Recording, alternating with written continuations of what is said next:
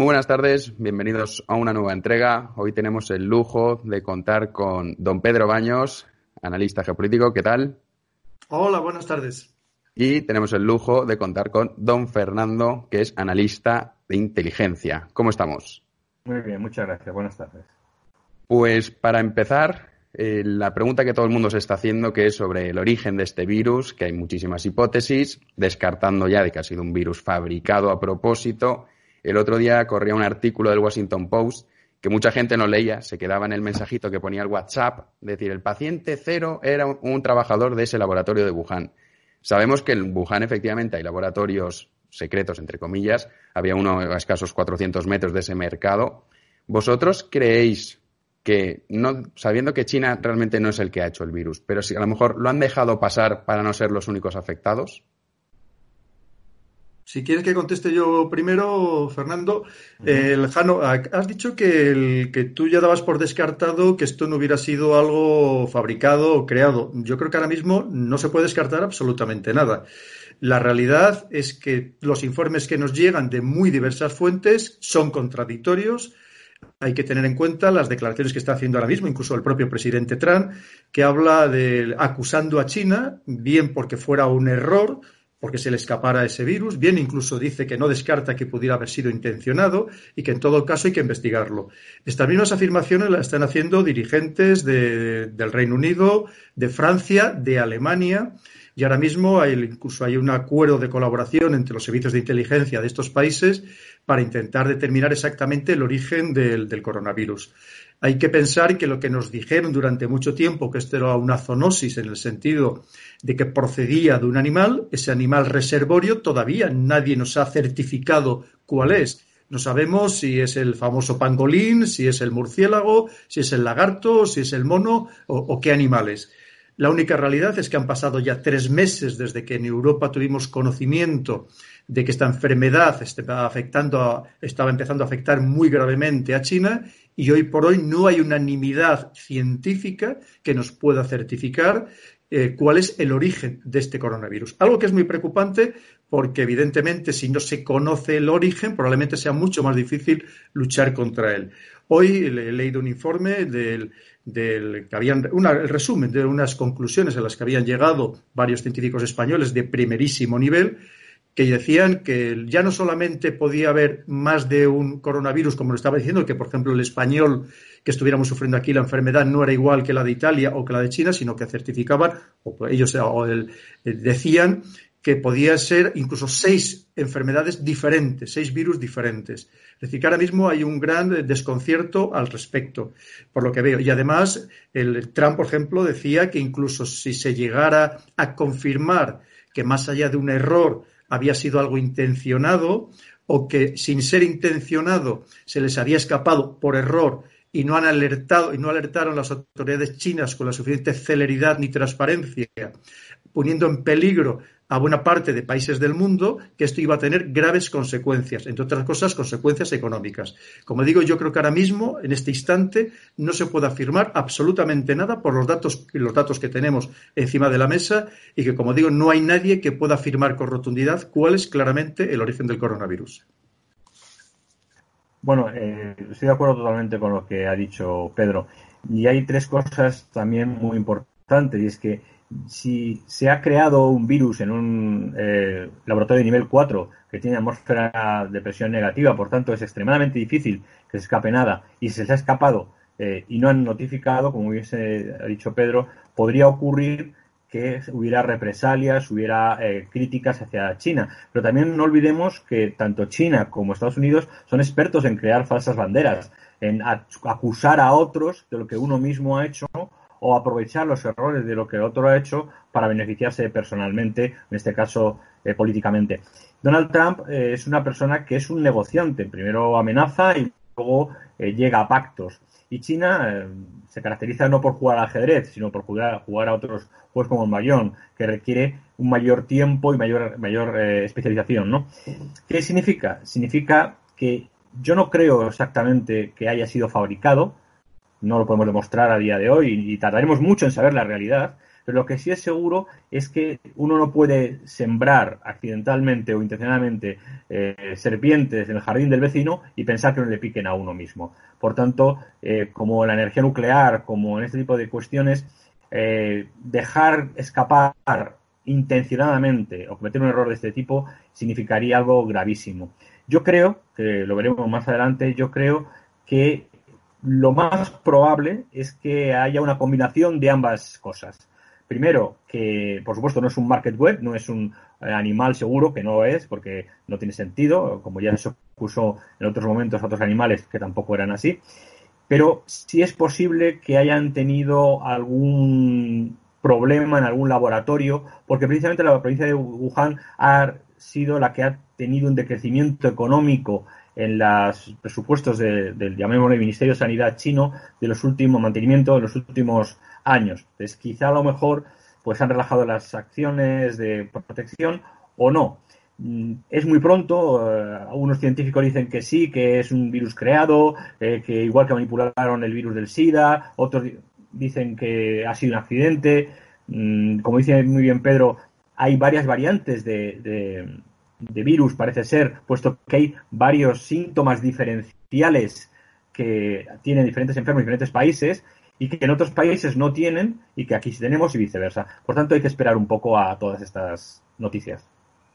Sí, porque, por ejemplo, sí que sabemos que en diciembre el doctor Lee ya avisó a sus propios compañeros de que tenía la presencia de enfermos que parecían que estaban sufriendo un virus muy similar al SARS. Al doctor Lee, las autoridades chinas lo denunciaron, le hicieron firmar una carta de reprimenda, incluso posteriormente acabó, falleciendo por el propio coronavirus. Esto en diciembre. Eh, también sabemos que desaparecieron periodistas como Shen Qiuxi y Fang Bing, que estaban intentando WeChat, que bueno, es la aplicación que más se utiliza en China, y ellos estaban a través de Skype y a través de los canales occidentales informando de lo que pasaba, también desaparecieron. O sea, yo creo que es muy evidente que China, evidentemente, ha estado intentando tapar al máximo posible lo que estaba ocurriendo y que de pronto, cuando ellos nos dijeron, el virus ya está aquí, bueno, es probable que llevase bastante más tiempo. Entonces, de verdad, o sea, vosotros no creéis, sin saber exactamente al 100% si puede ser o no, aunque, bueno, todo apunta a que no ha sido fabricado, pero ¿de verdad no creéis que sí que lo han dejado pasar? Para decir, bueno, ya que esto a nosotros se nos ha descontrolado y lo estamos sufriendo, que lo sufra todo el mundo. Y luego también, ¿no creéis que si eso se consigue demostrar, tanto Estados Unidos como la Unión Europea se replantearían un poco esas relaciones comerciales que tenemos con China a día de hoy? Bueno, ahí hay tres temas que has tocado que son muy, muy, muy delicados. Eh, primero, replantearse las relaciones comerciales con China. Cuando China tiene comprada la deuda exterior de muchos países y tiene unos potenciales económicos en bonos de en letras del tesoro, por llamarlo de alguna manera, de diferentes países, es muy arriesgado. En estos momentos China es una potencia económica pujante que se aproxima rápida y velozmente hacia, bueno, la Unión Europea ya ha sobrepasado, pero hacia Estados Unidos. Por tanto, eso habría que ver si se puede o no se puede replantear, como ha ocurrido con el 5G, como ha ocurrido con la censura a Huawei, etcétera, etcétera.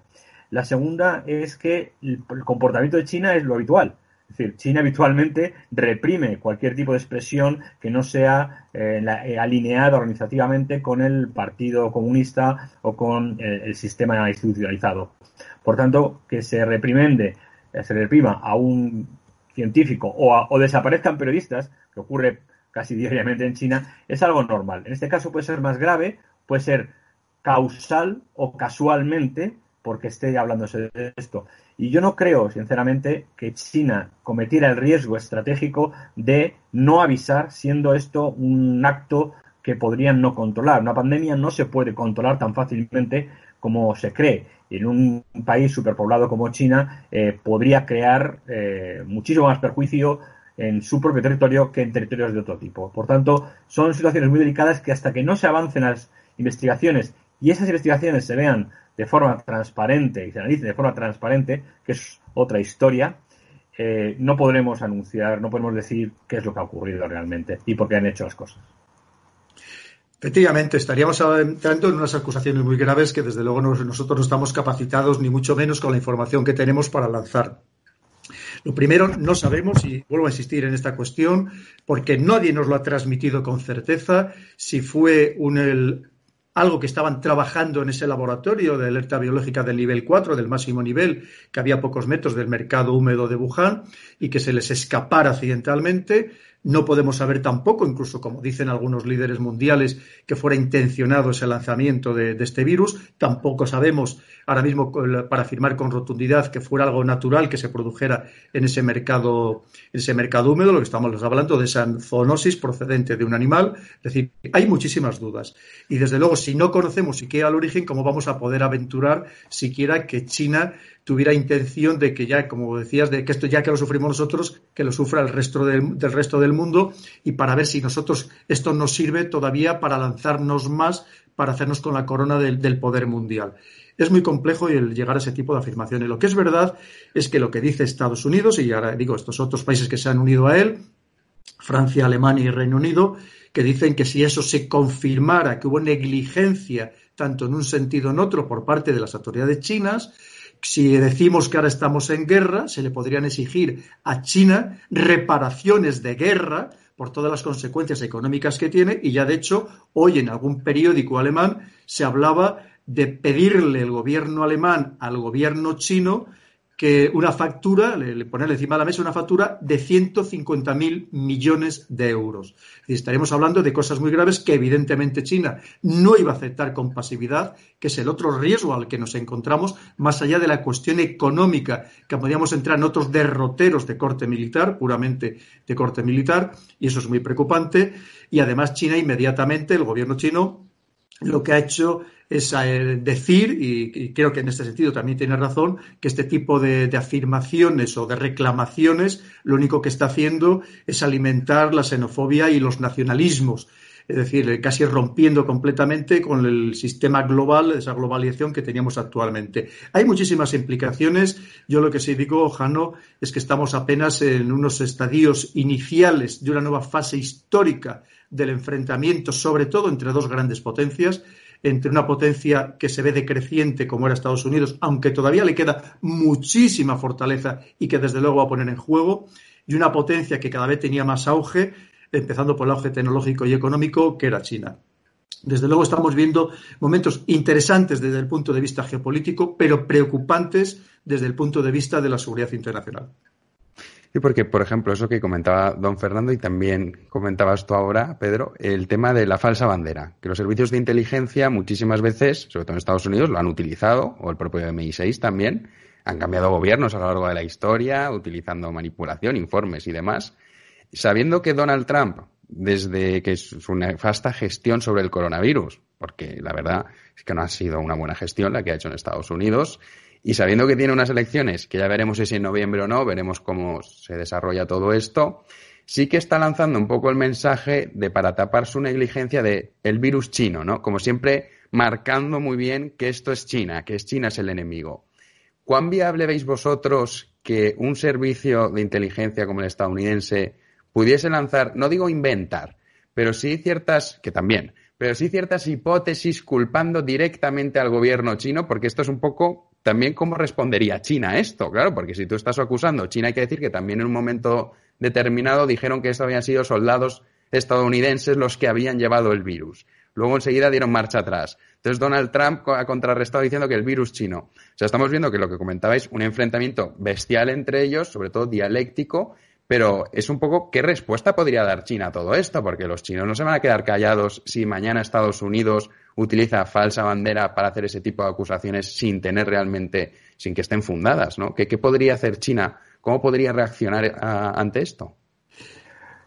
Sí, eh, lo primero que tenemos que entender es, eso, que estábamos ya en una situación de gran enfrentamiento, de un enfrentamiento cada vez más agudizado entre estas dos grandes potencias, y dentro de ese enfrentamiento se libran distintas guerras. Una guerra es la guerra económica, que se hace con instrumentos económicos, hay otra guerra que también se libra a diario y que además nos afecta a nosotros porque somos el objetivo de esa guerra, que es la guerra informativa, a través de la desinformación, de la manipulación mediática, que es lo que estamos viviendo. Hay que tener en cuenta, por otro lado, que los servicios de inteligencia son instrumento instrumentos de los gobiernos, no, son, no tienen ninguna capacidad decisoria. Y muchas veces los gobiernos interpretan o también condicionan los informes de estos servicios de inteligencia. Lo hemos visto, efectivamente, no sería la primera vez que se lanzara este tipo de, afirmaciones para, para, crear ataques de falsa bandera. Lo podíamos hablar desde el Maine en la, en la, guerra de Cuba, lo podíamos hablar del incidente de Tonkin en la guerra de Vietnam, y para que vamos a hablar de algo mucho más reciente que conocemos todos, que es lo de las armas de destrucción masiva en, en la guerra de Irak. Entonces, que, no sería nada descartable. Y además hay que tener otra cosa, si me permites extenderme un poco, Jano, porque es muy interesante lo que, has comentado y la línea de debate que, que has abierto.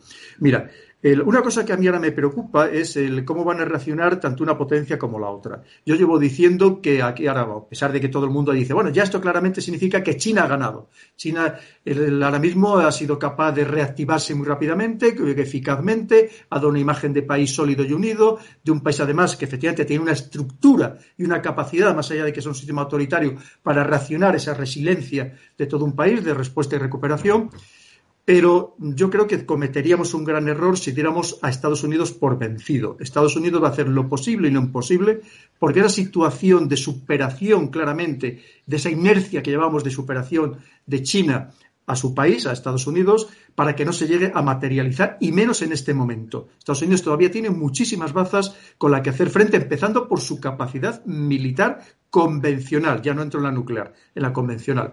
Y ahora mismo había algo que me preocupa, es que se pueden abrir escenarios de, conflicto, de guerra, claramente, en terceros países, como pasó en la, época, de, la Guerra Fría, como Estados Unidos y la Unión Soviética, que tenían miedo de enfrentarse directamente y lo que hacían es enfrentarse o combatir en, en terceros escenarios.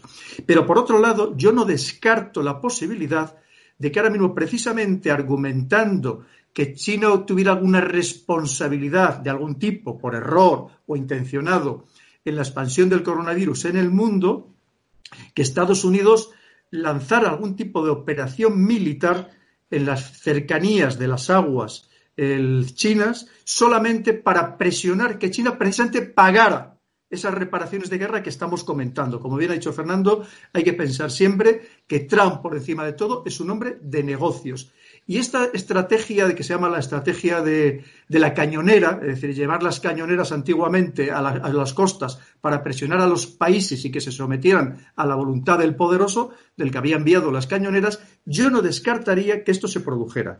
Y desde luego eso sería un riesgo tremendo porque queda por ver cómo va a reaccionar efectivamente China en caso de que eso se llegara a producir.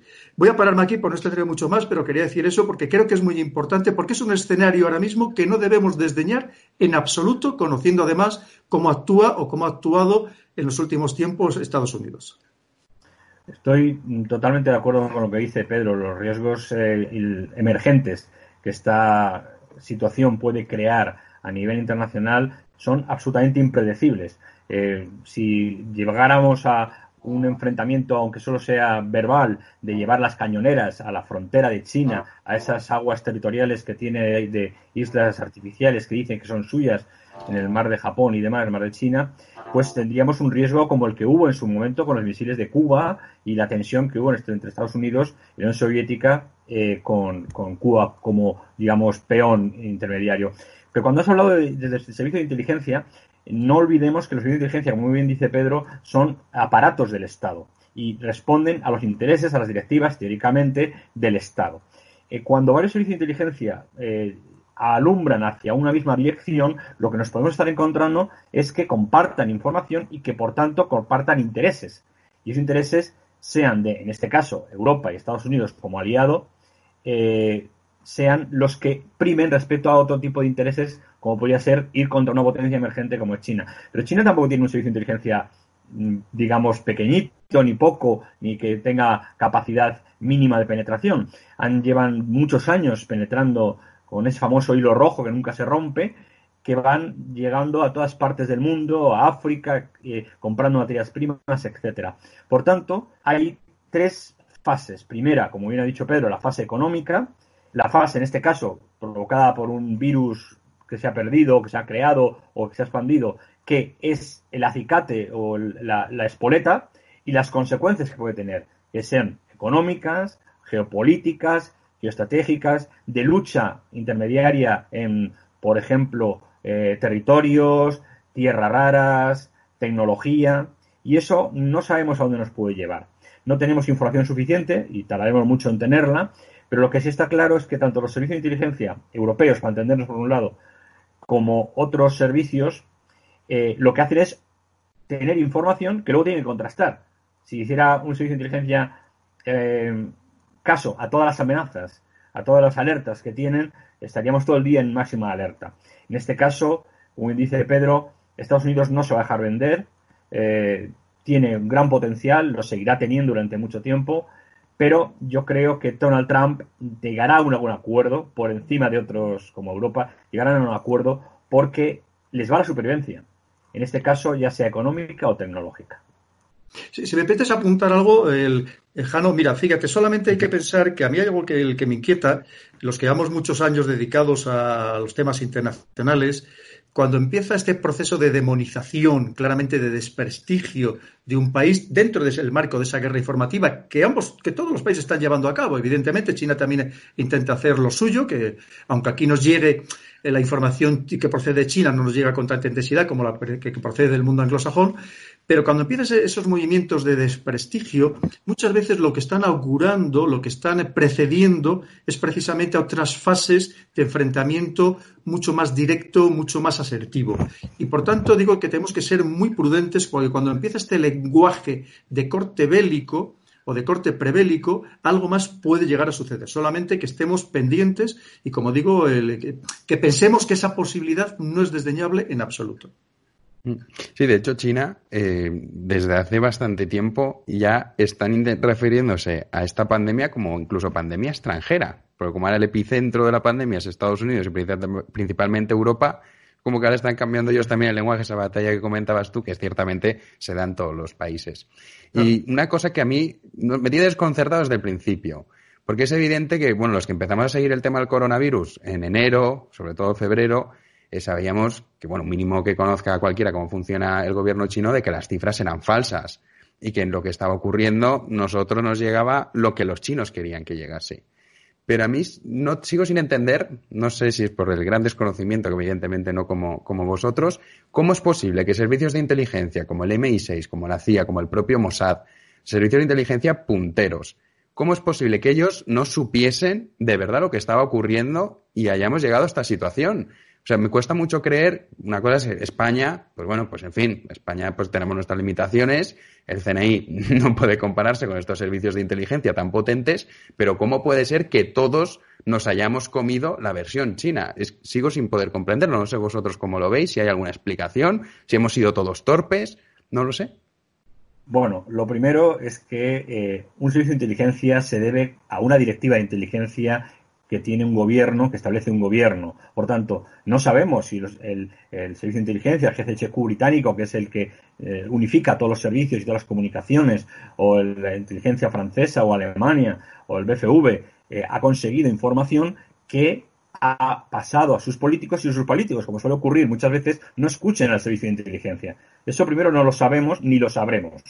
Segundo, en cuanto a que nos hayamos comido, coloquialmente hablando, eh, la información de los chinos, bueno, todo el mundo sabe cómo funciona China y todo el mundo sabe cómo, opera China, qué tipo de información sesgada siempre dan, como la dan otros países sesgadamente. Lo que pasa es que nosotros ahora tenemos, como bien ha dicho Pedro, una focalización como en China, como el, el dragón que ha despertado y que es enemigo a abatir. Pero hace unos años era otro país eh, y dentro de unos años puede ser otro país o no, depende de cómo evolucione esta crisis. Por tanto, no pensemos que los servicios de inteligencia han sido torpes, que puede ser que sí, no lo creo, o que tuvieran información, pero no contrastada, no reafirmada y que mm, llevada, en el caso de los británicos, al Comité Cobra, el Comité Cobra, evidentemente, haya tomado sus decisiones políticas. Un servicio de inteligencia europeo, en este caso democrático, está siempre subordinado a la función política, no está por encima de la función política. Por tanto, es algo muy, muy delicado y muy pantanoso. Efectivamente, lo que no sabemos es exactamente qué es lo que han informado esos servicios de inteligencia a sus decisores políticos, porque una vez más, un servicio de inteligencia es un instrumento que lo que hace es proporcionar elementos de decisión al que tiene que tomar en la decisión final, que es el político. Eso es lo primero. Lo siguiente, no solamente hablaríamos de la, inteligencia humana, del espía, de la gente de esos servicios de inteligencia que estuviera sobre el terreno, que seguro que estaban, segurísimo. Y además eh, podríamos hablar de todo lo que son la, inteligencia electrónica, por así decirlo, un ámbito más amplio, empezando por la inteligencia de los satélites, que también proporcionan mucha información. Sin lugar a dudas, se, tenía información por parte de los grandes países y, por cierto, el CNI tenemos personal fantástico, lo que no tenemos es los medios de los que disponen otros países, eso está claro, como no tenemos en el ejército, pero el personal es al mismo nivel o más que cualquier otro país. Pero lo que es verdad es que seguro que había información que se ha pasado a los gobiernos y que cada uno lo ha interpretado dependiendo de los intereses políticos e ideológicos del gobierno que está en el poder que no se nos, se nos debe olvidar bajo ningún concepto. Y hablamos de los servicios de inteligencia, pero se nos olvida, eh, yo no he todavía hablar a nadie, de otro órgano del Estado que también seguro que ha proporcionado informes muy detallados, que es el servicio diplomático. El servicio diplomático que todos los días emite informes, todos los días procedente de todas sus delegaciones diplomáticas y consulares por todo el mundo, todos los días seguro que informó de lo que pasaba al detalle en China, dentro de los conocimientos que ellos pudieran tener, evidentemente. Y seguro que informó y alertó y daría recomendaciones sobre lo que estaba pasando desde el primer momento en Italia o en cualquier otro país. Yo no tengo ninguna duda. Una vez más, cada país, y lo estamos viendo, ha interpretado esos mensajes que seguro existen y que algún día a lo mejor llegaremos a conocer, aunque sea dentro de muchos años, y que, te digo, cada país lo que ha hecho es tenerlos en cuenta o ignorarlos o interpretarlos según su ideología o según sus intereses políticos.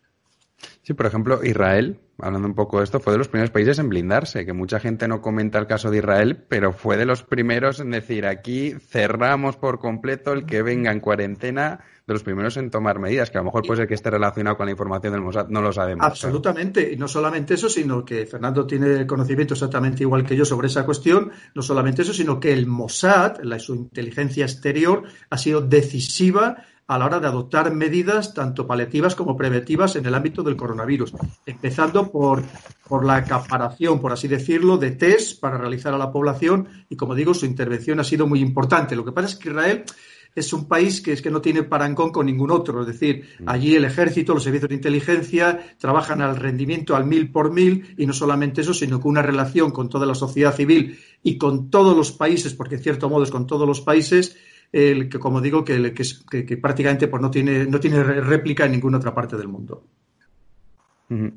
Y luego, eh, sobre respecto a la OMS, eh, es evidente que básicamente desde el principio ellos han seguido, se han limitado a decir lo que decía China, ellos lo decían. Ahora sabemos que Taiwán en diciembre ya advirtió a la OMS de la presencia de un virus desconocido y la OMS hizo caso omiso.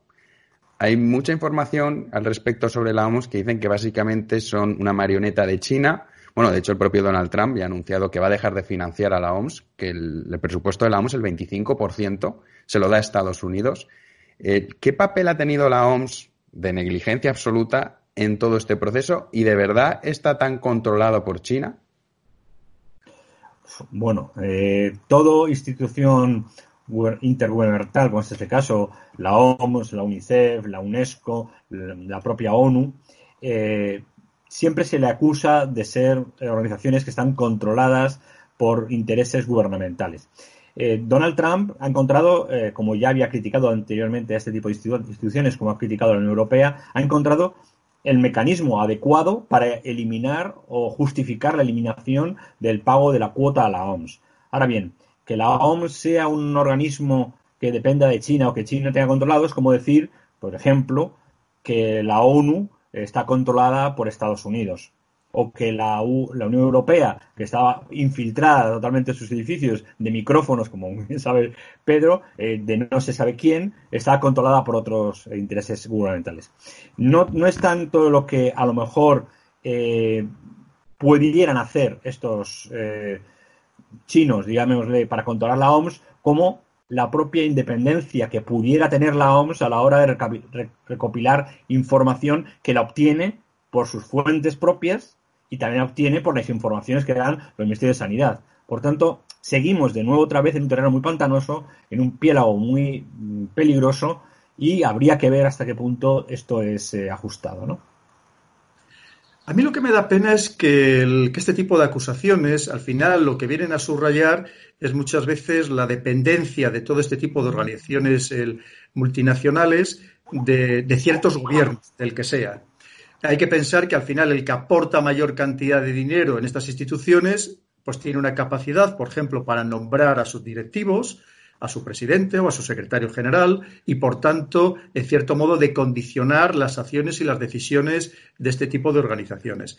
Y eso es preocupante, porque, entre otras cosas, si estamos hablando de una pandemia ya de, carácter claramente extendida por todo el mundo, y además todo el daño que está causando en los ámbitos de la salud y también de la economía, lo primero que había, tenía que haber habido una respuesta por parte de Naciones Unidas mucho más eh, firme de la que ha habido, que prácticamente no ha habido ninguna. Entre otras cosas, porque recordemos que el Naciones Unidas tampoco es una organización democrática, tiene, una, tiene un Consejo de Seguridad donde hay cinco miembros permanentes que son los que tienen el derecho de veto, que son en cierto modo, no en cierto modo, son los que llevan la batuta del mundo y cuando no tienen intereses en, encontrados, sino que los tienen enfrentados, como es este caso, pues vemos que son absolutamente, es una organización absolutamente inoperante. Y efectivamente, si allí están China y Estados Unidos y Rusia y, Reino Unido y Francia tirándose los trastos a la cabeza los unos a los otros, pues evidentemente pues vemos que sirve para bastante poco. Es muy lamentable cuando estamos hablando de decenas de miles de funcionarios que están sirviendo a Naciones Unidas y que vemos que cuando hace falta contar con estas instituciones, pues lo cierto es que flaquean flaquean y por tanto lo que hacen es desprestigiarse y que luego los ciudadanos pues no confiemos en ellas todo lo que deberíamos de confiar como garantes de la seguridad y de la paz mundial. En este caso concreto hay muchos comentarios, por ejemplo, hay que pensar que China es verdad que tiene un gran aliado en Etiopía, no es muy conocido, que China ahora, por ejemplo, los productos de bajo valor añadido, los que eran las baratijas casi que vendían en, estas tiendas de todo a 100 en España, ya no las fabrican en muchos casos ya ni siquiera en China, las fabrican en lugares como puede ser Vietnam o Etiopía en África. Y por tanto, pues hay quien cree que el, que el etíope actualmente, presidente director de, de la Organización Mundial de la Salud, pues ha sido puesto allí por China. Pero exactamente igual que sucede con Estados Unidos, pues los pone en el Banco Mundial, en el Fondo, Monetario Internacional y en tantos otros eh, eh, estamentos. Es decir, que es así como funciona el mundo, esa es la, triste realidad. Con lo cual, que haya habido el, manipulación por parte de, unos y de otros de una nación que debería ser absolutamente aséptica, apolítica y totalmente independiente, pues yo, no, desde luego, no me sorprendería si fuera así. Me digo como me dolería, pero no, que no me extrañaría en absoluto. Y ojalá no sea así. Lo que es verdad es que una vez más vemos que al final la, capacidad de presión económica, una vez más, esa guerra económica que estamos eh, comentando, claro, es que dejar de, de donar, así decirlo, de inyectar 400 millones de dólares por parte de Estados Unidos a la OMS, desde luego le va a hacer mucho daño, mm. o desde luego yo no sé cómo va a pagar el sueldo cuando dicen que solamente en Ginebra debe tener como más de 2.000 funcionarios en la OMS. En fin, como vemos el, que hay muchos temas que, que al final lo que nos lleva es una vez más a esta guerra informativa, que también puede ser parte de esa guerra informativa, y una vez más a esa guerra que se hace con instrumentos económicos. Y una última pregunta, eh, un poco macabra, pero yo, por ejemplo, siempre he pensado, ¿por qué los terroristas nunca hacen un ataque a una central nuclear? Porque generaría un caos absoluto, sabiendo evidentemente que no es fácil, pero nunca lo han intentado. Y también, bueno, con esto de los virus muchas veces se ha insinuado de que los terroristas buscaban pues eh, utilizar un virus para desestabilizar, que es como más complejo conseguirlo, pero una vez lo consigues es mucho más sencillo que los atentados que hemos estado viviendo en Occidente o sobre todo también en Oriente Medio, que mucha gente olvida esa gran rivalidad que hay entre los chiíes representados por Irán y los suníes wahabíes representados por Arabia Saudí, que están dándose tortas todos los días y sabemos que financian a grupos terroristas. ¿Veis vosotros viable que a partir de ahora, viendo el impacto tan brutal que ha tenido esta, el coronavirus, como se ha extendido por todo el mundo, se empiece a recurrir a este tipo de mecanismos de utilizaciones de virus para desestabilizar a países rivales? Bueno, eh, primero que crear, eh, ya, hay antecedentes del uso de armas químicas o biológicas o bacteriológicas, como el gas sarín, por ejemplo, en Japón hace unos años. Ya hay antecedentes. Pero crear un virus eh, y difundirlo mm, no es lo mismo. Hace falta una serie de tecnologías que son muy complicadas o muy complejas, laboratorios que requieren tecnología que no siempre es fácil de comprar en el mercado libre, porque son tecnologías de doble uso, por tanto, todo gobierno, todo Estado suele tener una lista de eh, diversos materiales que no se pueden vender a ciertos países y no sería fácil. Y en cuanto a lo de la guerra nuclear o el uso de armas nucleares o las bombas sucias de, con plutonio reutilizado y tal, pues bien, también hay mucha información sobre eso, pero no es tan fácil. Podría comprarse una cabeza nuclear de las antiguas Unión Soviética, pero mm, ¿y qué haces con ella? Porque evidentemente tanto utilizar guerra química como guerra nuclear o armas nucleares te implica a ti mismo la posibilidad de tener un contagio, de tener unos riesgos altísimos y no es tan fácil. Una vez que se tuvieran, eh, se utilizarían, bueno, eso sentaría un precedente, que de eso Pedro sabe muchísimo más que yo, sentaría un precedente que ya hemos vivido en la época, por ejemplo, de, de Hassad el padre, que gaseó a 50.000 personas en su territorio por una revuelta. Tenemos antecedentes de la masacre de los armenios por parte de los turcos, tenemos antecedentes en los kurdos, mm, pero antecedentes que no se han demostrado de manera fehaciente y cuando se han demostrado nadie ha levantado la mano contra esos estados o contra esos grupos, como se quiere llamar. Entonces, mm, no creo que estuvieran muy, muy por la labor de permitir los que financien esos grupos también de llegar hasta esos límites. La contención del perro de presa también depende de la fortaleza de la cadena con la que la tienes. Por ejemplo, perdona que te interrumpa, Pedro, antes, para don Fernando. Eh, Irán, que es una superpotencia en este ámbito, que no podría, que vamos, la rivalidad que tiene con Arabia Saudí es evidente. No podría utilizarlo para, bueno, no digo a, ni, a todo Occidente, pero por ejemplo para Arabia Saudí perjudicarla terriblemente. Podría, pero no olvidemos dos cosas. Eh, eh los ayatolás, eh, y sus sucesores, Rafayani, eh, lo que han hecho ha sido diversos diversas factuas, diversas eh, normativas que impiden el uso contra la vida, llamémoslo así, de armas biológicas. Otra cosa es que lo cumplan. ¿Vale? Y por otro lado, evidentemente, eh, tú no rodeas a un país como Irán, que tiene un potencial de mercado y de control de mercado de más de 480 millones de habitantes, de 37 bases militares, si no lo ves como una fortaleza militar territorial. Entonces, mm, yo no creo que ni tanto Arabia Saudita, con el apoyo de Estados Unidos o no, eh, o Irán en este caso, que tiene un escenario de, pelea directa, que es el, pobre Yemen del que nos olvidamos, y, las milicias, hutíes, que nos olvidamos de ellos, si no lo han usado ya ahí, que no sabemos si lo han usado, dudo mucho que se atrevieran a utilizarlo de otra manera. Mm. Al respecto de, las centrales nucleares, de por qué no se ha actuado por parte de grupos terroristas contra ellas, lo primero es que sí que se ha intentado. Hay casos, además, ya muy bien documentados en Francia, donde se ha detectado por parte de sus servicios de inteligencia como grupos terroristas estaban observando, obteniendo información sobre estas centrales nucleares para ver cómo se podían atacar. Lo primero que hay que decir es que precisamente por su peligrosidad, no hay nada más seguro que una central nuclear. Está considerado como una infraestructura crítica del primer nivel y, por tanto, la protección que tiene es máxima. Y no solamente es máxima, sino que además hoy en día su sistema propio de seguridad, incluso aunque fuera atacado, lo más seguro, prácticamente seguro, es que no produjera ningún tipo de, radiación, es decir, que pudiera perjudicar a la población. Eso pasa como, como, los aviones, precisamente por el riesgo que supone volar, son los que tienen un mantenimiento mayor y donde las medidas de seguridad son más estrictas. Esto es algo que no es muy conocido, pero curiosamente es así. Cuanto mayor es precisamente su peligrosidad, las medidas son mucho más severas.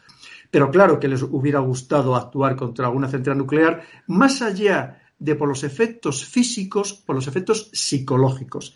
Y esto lo enlazo con la cuestión de las armas biológicas, porque efectivamente hay que tener en cuenta cuáles son los objetivos reales que persigue un atentado terrorista, que es ese espectáculo, es ese pánico psicológico muy superior, como digo, al físico, y que muchas veces confundimos que, que lo, creemos que lo que están buscando es un número elevado de muertos cuando lo que buscan son símbolos y en este caso lo podría ser. ¿Qué sucede con las armas biológicas? Como bien ha dicho Fernando, lo primero es que emplearlas es tremendamente complejo. Complejo porque, lo primero, como estamos viendo, se pueden mutar, pueden mutar, se pueden volver contra tu propia población y aunque en algunos casos, por ejemplo, grupos muy extremistas de salafistas yihadistas empleen suicidas, pero emplean suicidas para conseguir un fin último. Pero el fin último no es suicidarse toda la organización.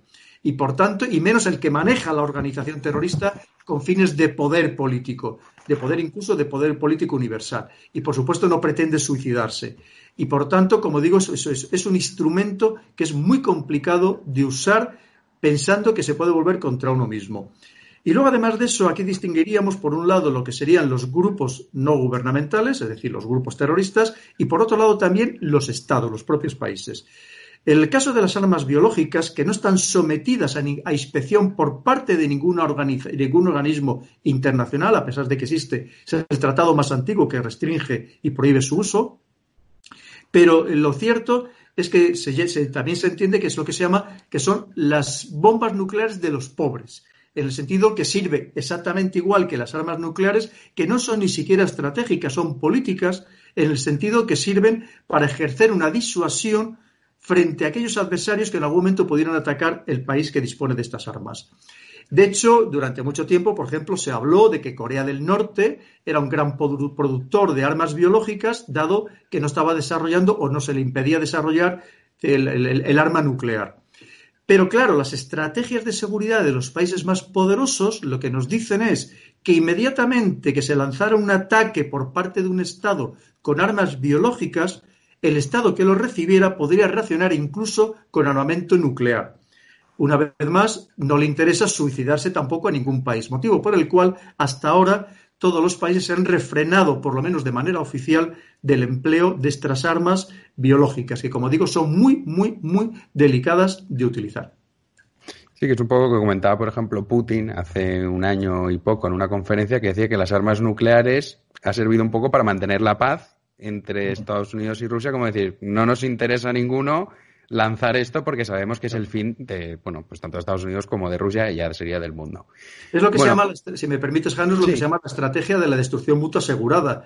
Entonces, efectivamente, el disponer de esas armas lo que ha hecho, lo que comentaba antes, que los grandes potencias no quieran enfrentarse directamente entre ellas, ni siquiera desde el punto de vista militar convencional, porque aquello podía degenerar en una escalada nuclear que llegara a la destrucción mutua. Y por eso lo que hace, y es lo que te decía del temor que yo tengo ahora, de que se, lo mismo que durante la Guerra Fría se buscaron terceros escenarios en los que combatir, y hablaremos desde Afganistán, Corea, Vietnam, tantos lugares de África, de Centroamérica, de Sudamérica, y que ahora pudiera suceder lo mismo en otros escenarios, que puede ser Venezuela, que puede ser Irán o cualquier otra parte del mundo. Y eso, desde luego, es muy preocupante porque al final, tristemente, lo que da las sensaciones de, la sensación o la realidad es de lo que no importa es la seguridad humana, precisamente por estas velidades geopolíticas y también geoeconómicas, porque siempre detrás, de una forma u otra, está la economía. Pues así es. Bueno, pues muchísimas gracias, de verdad. Ha sido un placer. Muchísimas gracias, don Fernando. Un placer. Y muchísimas gracias, don Pedro. Y si les parece, cuando avance un poco todo esto, tengamos más información, podemos hacer una actualización con más datos, que es verdad que todavía hay muchas cuestiones que no se pueden responder. Muchísimas gracias de verdad por haber estado hoy con nosotros. Pues ha sido un placer, Jano, y muchas gracias por haber contado con mi análisis. Muchísimas gracias. A Jano. Un abrazo. Cuidaros mucho. Un abrazo. Gracias.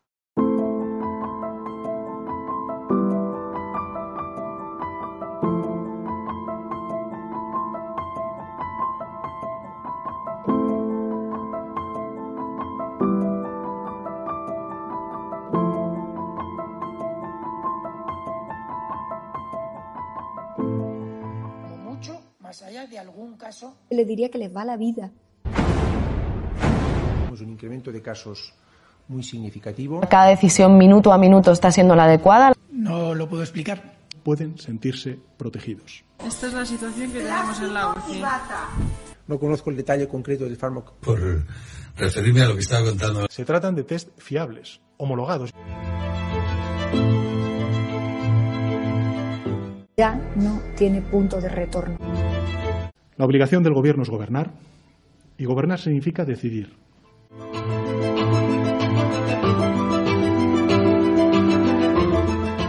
Dame los telediarios, uno de los dos telediarios al día. Siendo una actuación de eh, servicio al régimen. Más de un centenar de personas han mostrado esta mañana en Madrid su desacuerdo por la decisión de sacrificar al animal. hasta ahora nadie ha dimitido. Y nadie del gobierno ha reconocido aún ni un solo error en la gestión. Música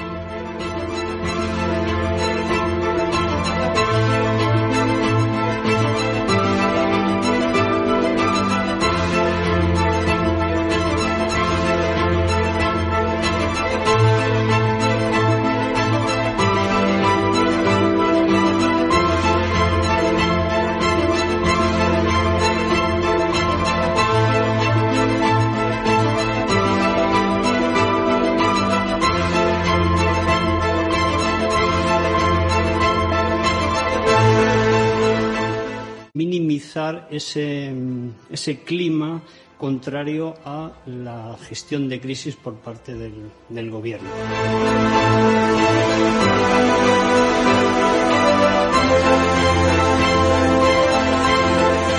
No dormiría por la noche, junto con el 95% de los ciudadanos de este país,